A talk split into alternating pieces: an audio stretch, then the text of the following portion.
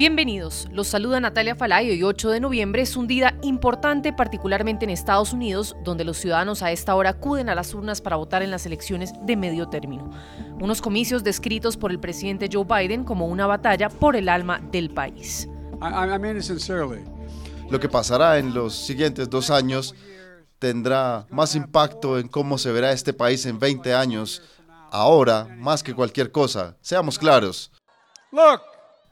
Esta elección es justamente una elección entre dos visiones fundamentales de los Estados Unidos. Pero ¿qué está en juego? Pues básicamente el futuro de la agenda legislativa del actual mandatario demócrata. En estas elecciones se sustituirán a todos los 435 miembros de la Cámara de Representantes. También se renueva un tercio de los asientos del Senado. En Estados Unidos los senadores tienen un mandato de seis años, por lo que las elecciones federales se programan cada dos años divididos en tres grupos distintos. Según los llamados padres fundadores, una elección cada dos años permite a los electores un control más directo, inmediato de la dirección de su gobierno a través del Senado. Tradicionalmente a estos comicios el partido opositor, en este caso el republicano, llega con ventaja, pues las elecciones de medio término han servido como un termómetro para medir la gestión del presidente de turno y lograr un balance en el equilibrio de poderes legislativo versus ejecutivo. Para corroborarlo solo hay que mirar los datos. En más de 160 años el partido del presidente rara vez ha escapado al voto castigo. En esta oportunidad, sin embargo, el panorama no está claro. Otros temas de interés nacional como el aborto o la posibilidad de que un triunfo rojo amplíe las posibilidades del expresidente Donald Trump de volver al poder parecen haber motivado a más votantes demócratas a acudir a las urnas. El pueblo de Florida va a reelegir al maravilloso, al gran amigo mío Marco Rubio para el Senado de los Estados Unidos y van a reelegir a Ron DeSantis como gobernador de su estado. En NTN 24 conversamos sobre este contexto con María Peña, periodista política con más de 20 años de experiencia cubriendo centros de poder en Washington. Los resultados puede que no se sepan inmediatamente por muchas razones. Una de esas razones puede ser eh, que el, candidato que pierda, eh, especialmente si es por estrecho margen, pueda impugnar los resultados. También hay leyes estatales que permiten un recuento automático. Es decir, yo creo que por lo menos en unos estados clave en esta contienda es posible que no se sepan los resultados. De acuerdo con la media nacional de encuestas, la popularidad de Joe Biden se ubica en 42%. Los últimos sondeos muestran que el Partido Republicano puede arrebatar a los demócratas el control de la Cámara de Representantes y aunque con un resultado mucho más cerrado, podría quedarse también con el control del Senado. Actualmente los demócratas solo cuentan con un voto de ventaja en la Cámara Alta gracias a la vicepresidenta Kamala Harris que desempata. Eso significa que perder solo un escaño podría hacer que los demócratas dejen de controlar el Senado. Pero cuando se trata de mirar los asuntos que van a definir esta elección, es importante entender los intereses locales, los estados clave. Son seis estados los, los que tenemos que, no, eh, que tener, poner mucha atención porque tenemos Arizona, Georgia, Georgia, Michigan, Pensilvania, Wisconsin y Nevada. De esos seis estados, eh, cinco Biden logró ganarlos en las presidenciales del 2020. Así es que eh, son muy competitivas estas contiendas. Recordemos que sí, efectivamente es un sistema federal. Eh, las leyes federales tienen primacía sobre las leyes estatales. Es decir, hay mucho en juego. Puedes hacer dinero de manera difícil, como degustador de salsas picantes, o cortacocos, o ahorrar dinero de manera fácil con Xfinity Mobile. Entérate cómo clientes actuales pueden obtener una línea de un límite intro gratis por un año al comprar una línea de un límite. Ve a es.xfinitymobile.com. Oferta de línea o límite gratis termina el 21 de marzo. Aplican restricciones. Xfinity Mobile requiere Xfinity Internet. Velocidades reducidas tras 20 GB de uso por línea. El límite de datos puede variar.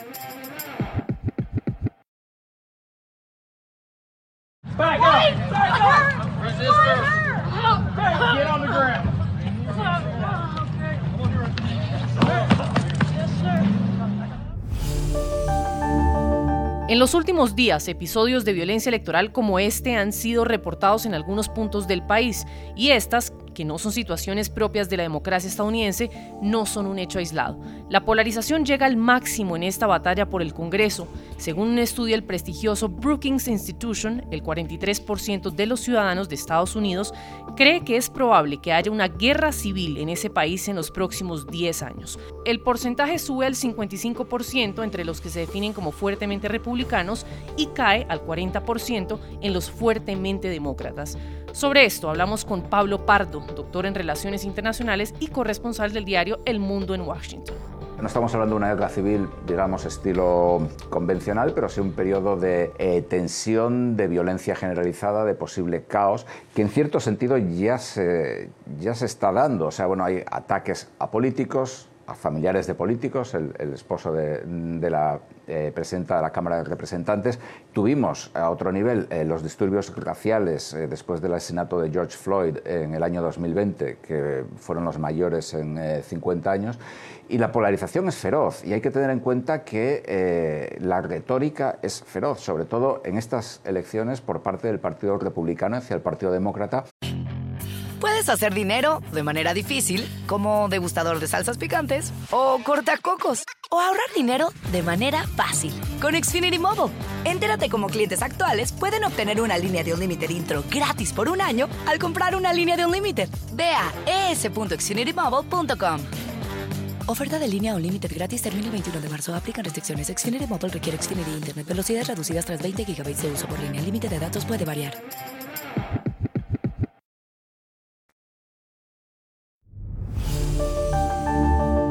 En estas elecciones se espera que el papel de los hispanos sea importante. Son el grupo racial y étnico de más rápido crecimiento en el electorado de los Estados Unidos desde las últimas elecciones intermedias.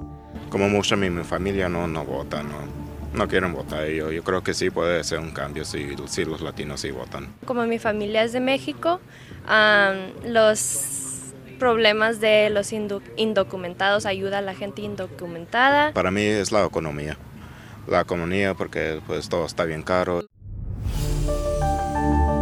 Más de 34 millones de latinos pueden votar, según los registros. Eso es un 14,3% de todos los ciudadanos elegibles en Estados Unidos, marcando un aumento en 4,7 millones desde el año 2018. ¿Qué poder real dan estos números?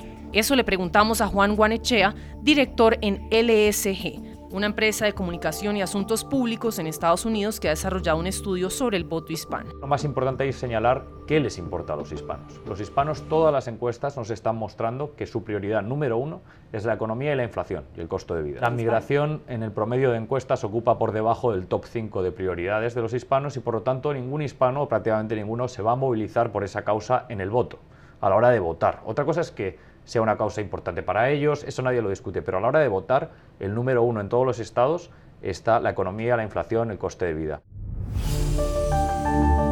Hoy también hay elecciones para gobernadores en 36 de los 50 estados. Se espera que la reagrupación de fuerzas políticas a nivel local termine siendo la antesala que mida el escenario político de cara a 2024.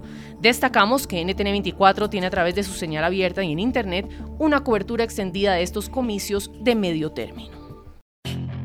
Puedes hacer dinero de manera difícil, como degustador de salsas picantes, o cortacocos, o ahorrar dinero de manera fácil con Xfinity Mobile.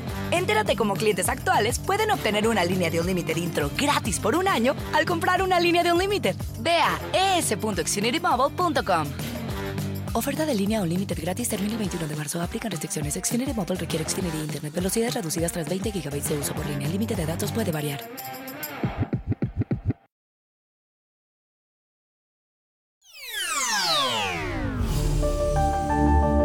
Hablamos ahora de un tema muy positivo para Colombia y es que tras la visita a finales de la semana pasada del presidente de la Fórmula 1, Stefano Dominicali, a la ciudad de Barranquilla, se ha desatado la euforia entre los fanáticos del automovilismo que sueñan con que se realice un gran premio de la competición en el Caribe colombiano.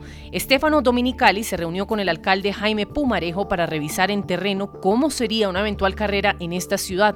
Recorrieron el malecón del río, la avenida del río y la circunvalar de la prosperidad, sectores que serían claves en el trazado de lo que sería la carrera.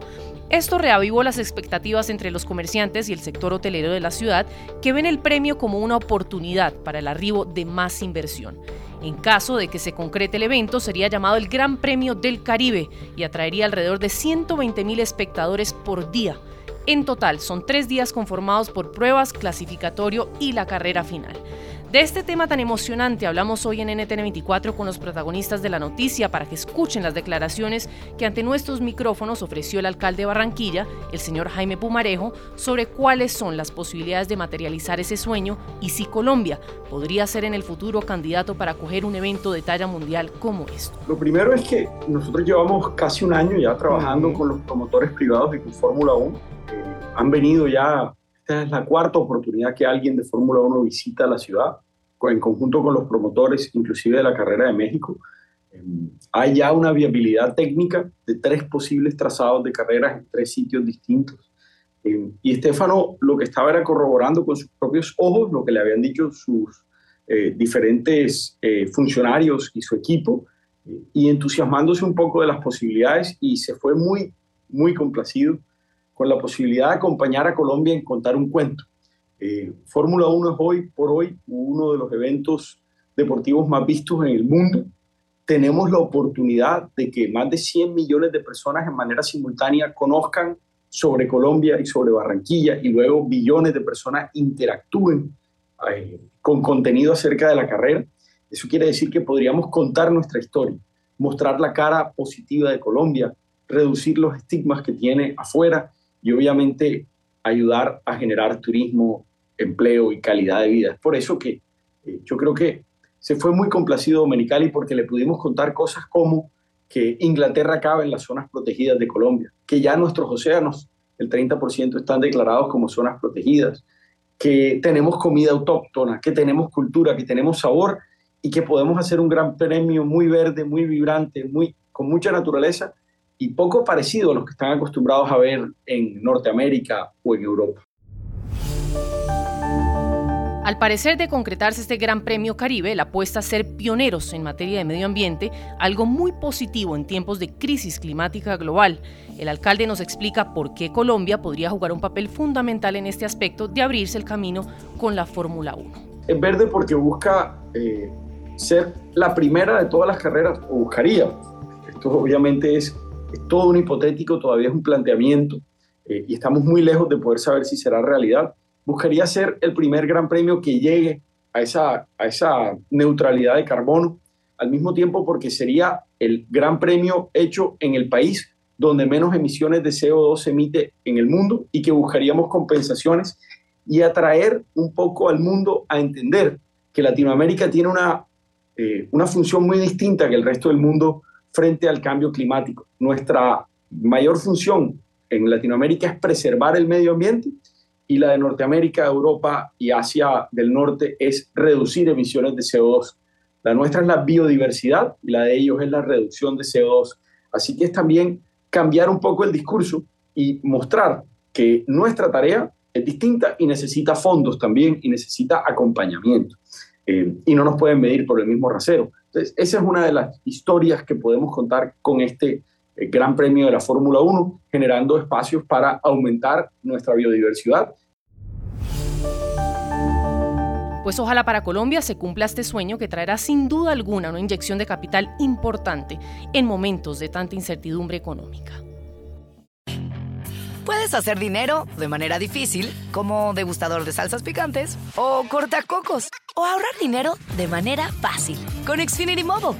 Entérate cómo clientes actuales pueden obtener una línea de un límite intro gratis por un año al comprar una línea de un límite. Ve a es.xfinitymobile.com. Oferta de línea o límite gratis termina el 21 de marzo. Aplican restricciones. Xfinity Mobile requiere Xfinity Internet. Velocidades reducidas tras 20 GB de uso por línea. El límite de datos puede variar.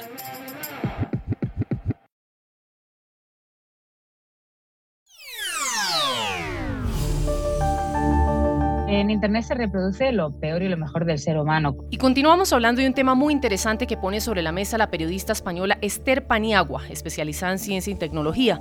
En su libro titulado Error 404, la periodista hace un planteamiento impactante. Dice que es altamente probable que Internet colapse en algún momento y que todo deje de funcionar. Señala que en medio de este escenario apocalíptico que ella describe en su libro, más allá del pánico que se adueñaría del mundo, ni siquiera los gobiernos o los estados estarían preparados para enfrentar una crisis de esta magnitud. Importante resaltar que para Esther Paniagua esta afirmación parte de estudios e investigaciones que se han hecho desde la ciencia y con la contribución de expertos en el tema, entre ellos destacados filósofos, teóricos y referentes en el campo de la neurociencia, entre otros. No es simplemente una aseveración que hace sin fundamento ni argumentos que lo sustenten. Pues tenemos el privilegio hoy de escuchar las voces protagonistas del tema. Justamente Esther Paniagua nos acompaña hoy para brindarnos un poco más de claridad sobre lo que plantea en su libro, algo que sin duda despierta muchísima curiosidad y es que yo me pongo a pensar, si muchas veces nos escandalizamos o entramos en crisis cuando el WhatsApp se cae, por ejemplo, por algunas horas o Twitter, no me quiero imaginar enfrentarnos a un escenario donde el Internet colapse totalmente. Esto bueno, es algo que yo me dediqué a investigar durante casi dos años, entrevistando pues expertas expertos en ciberseguridad, ex agentes secretos, directores de seguridad nacional e infraestructuras críticas em, y, por supuesto, a la comunidad técnica alrededor de Internet, incluyendo a uno de sus padres fundadores, Vinton Cerf, y uno de los llamados 14 guardianes de Internet, que si queréis podemos hablar después de eso. Em, y em, me sorprende mucho ¿no? el, el ver como eh, todos me comentan que desde los comienzos de la creación de la red de redes hay, eh, es un motivo de preocupación, ¿no? El hecho de la, vulnerabilidad de la red, incluso si se construyó para ser resiliente y esas bases de infraestructura distribuida siguen así, Encima de todo eso, hemos puesto un montón de capas y lo hemos conectado todo y ese no era el fin inicial de Internet. ¿no? Internet se concibió como eh, una herramienta de investigación para compartir eh, potencia de cómputo y recursos entre investigadores. Y sobre todo eso hemos puesto el comercio mundial, hemos conectado nuestras administraciones públicas, nuestras empresas y nosotros mismos y lo hacemos absolutamente todo ahí, es nuestra herramienta de comunicación para prácticamente todo, ¿no? Y cada vez más cosas, cada vez todo se va convirtiendo más en un ordenador conectado, incluidos nuestros electrodomésticos, nuestros relojes, los smartwatch, em, nuestras eh, peceras, ¿no? Cualquier cosa que nos imaginemos. Y esto es un problema creciente porque hace a la red más vulnerable. Le preguntamos a Esther cuáles serían las consecuencias a las que se enfrenta la sociedad y los gobiernos del mundo de darse este escenario y si existe un temor real de que esto pueda desencadenar en una lucha por nuestra supervivencia. Es un escenario apocalíptico, pero a su vez eh, no es mi objetivo sembrar el pánico y la alarma, sino simplemente concienciar del riesgo de conectarlo todo y no protegerlo adecuadamente, que esto es lo que está pasando. ¿no? Eh, ¿Qué pasaría? Bueno, ni siquiera los expertos en seguridad nacional em, eh, con los que he hablado eh, y los tecnólogos saben exactamente hasta dónde llegaría el efecto en cascada que sería, o el efecto dominó, que sería muy grande, porque incluso las cosas que no están conectadas a Internet se verían colateralmente afectadas, con lo cual tendría una gran envergadura. Y a lo mejor podríamos compararlo eh, digamos, para hacernos una idea, con un apagón eléctrico con la salvedad de que eh, probablemente tendríamos luz al menos al principio, aunque incluso la electricidad está conectada a Internet, con lo cual también podría haber cortes eléctricos. ¿Qué pasaría? Bueno, pues eh, tenemos servicios críticos de hospitales conectados a Internet, los sistemas de facturación de los supermercados, los cajeros automáticos, eh, las empresas, las administraciones. Entonces no, no podríamos hacer transacciones, no podríamos sacar dinero del cajero, tendríamos que ir al banco, el banco estaría saturado porque todo el mundo querría ir al banco a sacar dinero, no podríamos pagar en el supermercado, no podríamos pagar en la farmacia, no podríamos adquirir medicamentos. Em, eh, obviamente, pues eh, se intentaría ¿no? Eh, llegar a un sistema en el cual fuera posible, pero claro, al principio, cuando no sabemos qué está pasando, cuando vemos que no podemos acceder a nuestra conexión y no sabemos qué pasa, llamamos a la operadora, la operadora no, está disponible porque todo el mundo está haciendo llamadas. Todo el sistema de comunicaciones, por ejemplo, las empresas, pues muchas usan aplicaciones conectadas como Slack como Slack o como WhatsApp para comunicarse, para decir a los trabajadores, pues por ejemplo, incluso los trabajadores de los cuidados, a qué casa tienen que ir después, a atender a qué persona. En cualquier ejemplo que tengamos de cualquier empresa, ¿no? Esta, toda esta comunicación ya no se podría hacer a través de las herramientas conectadas, tendría que hacerse todo por teléfono. Y por teléfono, obviamente, eh, las líneas no pueden soportar de repente todo este aluvión eh, mundial ¿no? de, llamadas.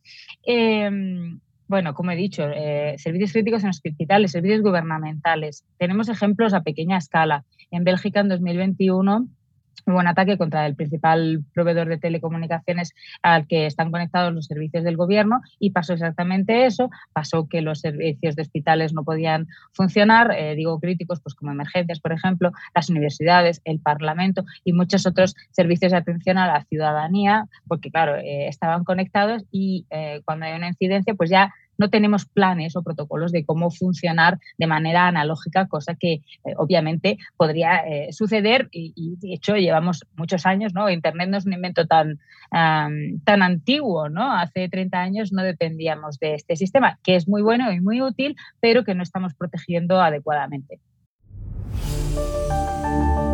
Bueno, sin duda por lo que ha descrito Esther, se viene todo un efecto dominó de colapsar el Internet que paralizaría un sinfín de actividades cotidianas. Y esto me conlleva a preguntarle a Esther cuáles son a su juicio las decepciones que ha traído consigo el Internet y si estamos a tiempo de gobernar adecuadamente el Internet para revertir o al menos redirigir ese impacto negativo que ha tenido. Yo no diría que Internet ha hecho daño a la sociedad. El daño nos lo hemos causado nosotros y las corporaciones que han querido apropiarse y comercializar Internet, que esto es lo que ha sucedido Porque Internet pues, eh, pues, nació como una herramienta de democratización de acceso al conocimiento que antes solo tenían ciertas élites, de visibilizar las voces eh, invisibilizadas o gente, personas que antes no accedían al espacio público, ¿no? Eh, y, también a, compartir una serie de recursos.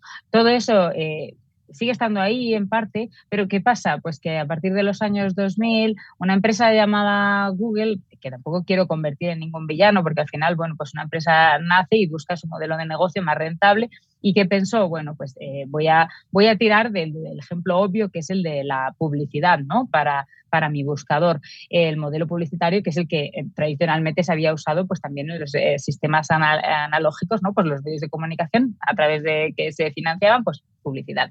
Entonces pensó, bueno, voy a hacerlo a través de esto y para esto, para conseguir cada vez más dinero, no solamente estaba usando los datos de, de búsqueda de usuarios, sino que empezaron a explotar eh, datos que los usuarios voluntariamente no habían dicho que querían compartir, datos de la intimidad de las personas y empezaron a vendérselos a muchas empresas con el objetivo de que éstas pudieran segmentar sus anuncios y llegar a personas que realmente podrían comprar lo que ellas estaban vendiendo, productos o servicios, o simplemente captar nuestra atención. Todo esto desemboca a lo que llamamos la economía de la atención, al diseño adictivo y persuasivo y manipulador de las aplicaciones que usamos a través de algoritmos que están pensados que están concebidos conociendo cómo funcionan en el cerebro humano eh, nuestros atajos cognitivos, cómo tomamos decisiones y también la necesidad de interacción y aceptación social que tenemos. Todo esto lo han usado para engancharnos, tenernos ahí y ellos poder hacer más dinero a través de anuncios y esto es el problema, ¿no? Y encima han acaparado mucho poder, han comprado a rivales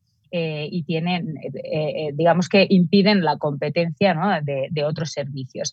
y tienen más poder actualmente que, incluso muchos gobiernos y están dictando las normas de cómo funcionamos online, unas normas que no son democráticas, sino que son totalitarias. Nosotros no hemos, exigido, no hemos elegido a estas empresas, no hemos votado por estas empresas y están dictando el funcionamiento de nuestra vida digital. Desgraciadamente, esto depende de los gobiernos y además depende Em, de, coaliciones internacionales, porque la Internet es un sistema global, pero sí que hay cosas que podemos hacer como ciudadanos y la primera es nuestro deber de exigir a nuestros respectivos gobiernos que eh, las cosas cambien, que no se violen nuestros derechos humanos y fundamentales sistemáticamente online a través de la violación de nuestra privacidad o la discriminación algorítmica de, sistemas de software que deciden de repente no mostrar ofertas de empleo a mujeres porque, porque creen que eh, la mujer no, históricamente, como no ha estado en esos puestos, pues tampoco tiene derecho a acceder a ellos. Y como estos muchos otros ejemplos. Debemos exigir que em, se ponga, se gobierne, haya una gobernanza de estos sistemas digitales que nacieron en el salvaje oeste y que hoy en día eso ya no funciona y no es aceptable. Y también está demostrado que si, si nos manifestamos al respecto, eh, puede haber un cambio político. Cierro con esta frase textual de Dan Dennett, filósofo y teórico de la ciencia, quien cita además la periodista española Esther Paniagua. Al final, la caída de Internet no es cuestión de si pasará, sino cuándo pasará. Puedes hacer dinero de manera difícil, como degustador de salsas picantes, o cortacocos, o ahorrar dinero de manera fácil con Xfinity Mobile. Entérate cómo clientes actuales pueden obtener una línea de un límite intro gratis por un año al comprar una línea de un límite. Ve a es.xfinitymobile.com. Oferta de línea o límite gratis termina el 21 de marzo. Aplican restricciones. Xfinity Mobile requiere Xfinity Internet. Velocidades reducidas tras 20 GB de uso por línea. El límite de datos puede variar.